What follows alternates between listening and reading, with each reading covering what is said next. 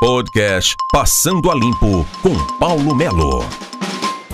Olá, eu sou Paulo Melo. Este é o podcast do portal mznoticia.com.br Passando a Limpo.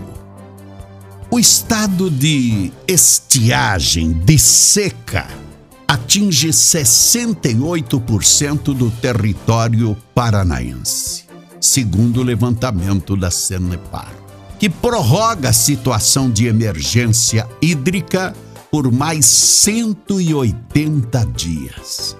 A estimativa de produção para a segunda safra de grãos indica um volume de 12 milhões e 200 mil toneladas, 2,3 milhões de toneladas abaixo do esperado no início da safra 2020-21, segundo o relatório.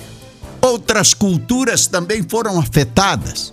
Estiagem prolongada que o Paraná enfrenta desde o ano passado. A estimativa inicial para a produção de soja, por exemplo, que era de 20 milhões e 600 mil toneladas, registrou uma queda de cerca de 800 mil toneladas. A estiagem, aliada ao frio dos últimos dias, também refletiu negativamente nos índices da produção de feijão, conforme o DERAL.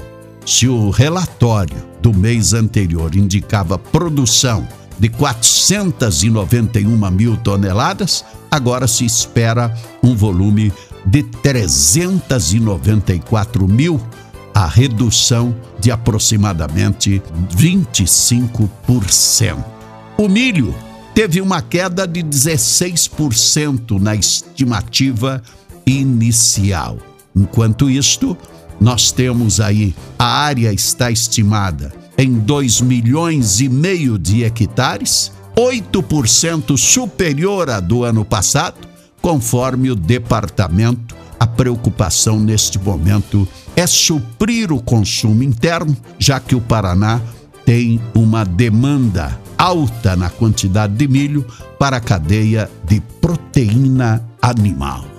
Seca, estiagem, aumenta-se a energia elétrica porque as usinas que produzem a energia com pouca água não rende e aí você tem que usar as termoelétricas. Até onde nós vamos? E aí a Sanepar sem água, o bicho pega. Então, é a hora de você acabar com aquele banhinho que você entra debaixo do chuveiro para se esquentar embaixo do chuveiro. Precisa acabar, porque vem aí mais aumento de energia elétrica e mais aumento de água. Falando ainda em estiagem, esta questão que envolve o Rio Paraná. A seca realmente é assustadora e grande parte principalmente do Paranazão, na região noroeste do estado, está realmente uma calamidade.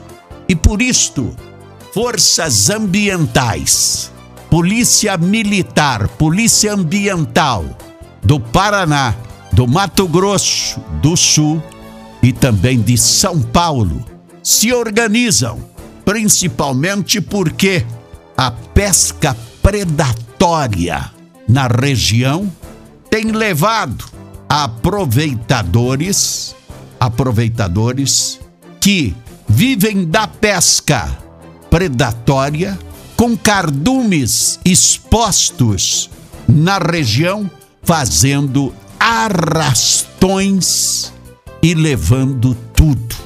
Sem dúvida alguma, é um dano muito grande é um crime ambiental dos maiores e os três estados, Paraná, Mato Grosso do Sul e São Paulo, estão unidos para combater a pesca predatória no Rio Paraná. Esta é a informação para você, passando a limpo tudo no portal mznoticia.com.br, o seu podcast Passando a Limpo. Passando a Limpo, com Paulo Melo.